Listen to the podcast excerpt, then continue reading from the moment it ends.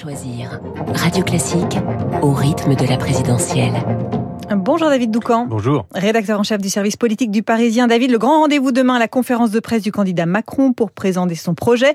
Est-ce l'occasion de faire taire les critiques sur un président qui esquive la campagne? En tout cas, c'est ce qui a motivé le choix de ce format. Un propos liminaire de 45 minutes, une heure, plus de 200 journalistes accrédités. L'équipe du candidat espère de la confrontation et de la pugnacité de la part de la presse. À défaut de débattre avec ses adversaires, il veut montrer qu'il ne se défile pas sur le projet qu'il porte pour la France des cinq prochaines années. C'est pourquoi on nous promet qu'il répondra jusqu'à ce que toutes les questions des reporters soient euh, épuisées. Euh, c'est crucial la présentation de ce projet parce que la campagne est, disons-le, atone, voire gelée. Donc s'il doit être réélu sans réelle bataille, il faut au moins euh, que les gens sachent sur quelle voie il s'engage. D'ailleurs, Gérard Larcher, le président du Sénat, a mis en garde contre une illégitimité de celui qui sera élu ou réélu si jamais il n'y a pas vraiment de campagne. L'argument, à piquer au vif les macronistes parce que oui, le risque existe. C'est pour ça qu'Emmanuel Macron répète autant que possible que rien n'est gagné d'avance. Oui, mais c'est très difficile de trouver des élus ou des responsables de la majorité qui y croient vraiment.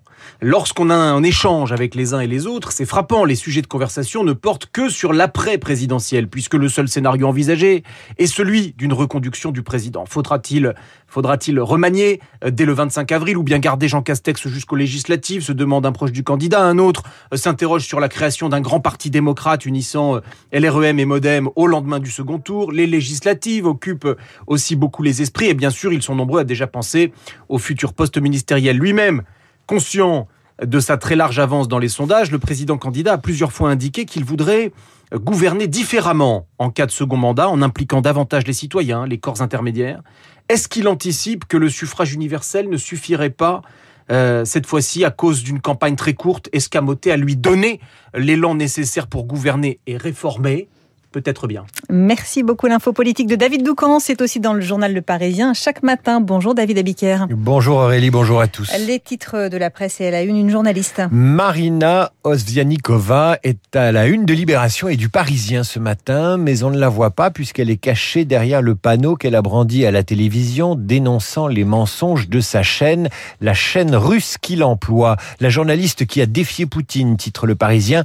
Guerre en Ukraine, Poutine se prend un direct à la télé c'est la une de Libération avec la même journaliste. Et dans son édito de la Croix, Jérôme Chaput estime que Marina Obzianikova est devenue l'un des visages de la résistance à Poutine. La Croix qui fait la une sur cette question. Que peut le pape entre soutien à l'Ukraine et maintien des liens avec Moscou? La tribune titre sur de possibles émeutes de la faim dans le monde et que redoute l'ONU. La guerre pourrait provoquer en Russie et en Ukraine un effondrement de la production agricole. Pour les échos, la bonne nouvelle du jour, c'est l'Europe qui revient dans la course des semi-conducteurs, mais grâce à des investissements américains. À la une du Figaro, l'inflation, mais également Macron qui brise le tabou de l'autonomie de la Corse, alors qu'en une de l'opinion, ses adversaires continuent de lui reprocher de refuser le débat. David Doucan vient d'en parler. Pas de débat, pas de légitimité, titre le quotidien. Enfin, gros titre du Parisien, c'est le film de Jean-Jacques Jean-Jacques Notre-Dame brûle, qui sort aujourd'hui en salle avec un mélange d'images réelles, documentaires et de fiction. Et dans ces fictions, vous retrouvez pour un bref moment Anne Hidalgo qui joue son propre rôle. Merci David Abiker. En revue de presse complète à 8h30 avec Renaud Blanc. Bonjour Renaud. Bonjour Aurélie. La matinale de Radio Classique continue avec vous. Votre invité ce matin Jacques Attali, le président de Positive Planète. Jacques Attali pour commenter une triple actualité. La guerre bien sûr en Ukraine il y a 30 ans.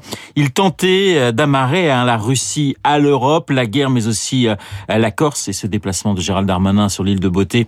Le ministre de l'Intérieur parle prêt à parler hein, au nom du gouvernement euh, d'autonomie. L'Ukraine, la Corse et la présidentielle. L'étrange campagne euh, décryptée par Jacques Attali, mon invité à 8h15. Une demi-heure plus tard, Esprit libre avec euh, dans notre studio Pascal Bruckner et Guillaume Durand. La guerre, bien sûr, et la place de la diplomatie française, Poutine et l'opinion russe, mais également Macron et une campagne cannibalisée par le conflit à l'est de l'Europe. Pascal Bruckner, euh, Guillaume Durand, un duo à ne pas manquer juste après la revue de presse de David. Dans un instant, le journal, mais tout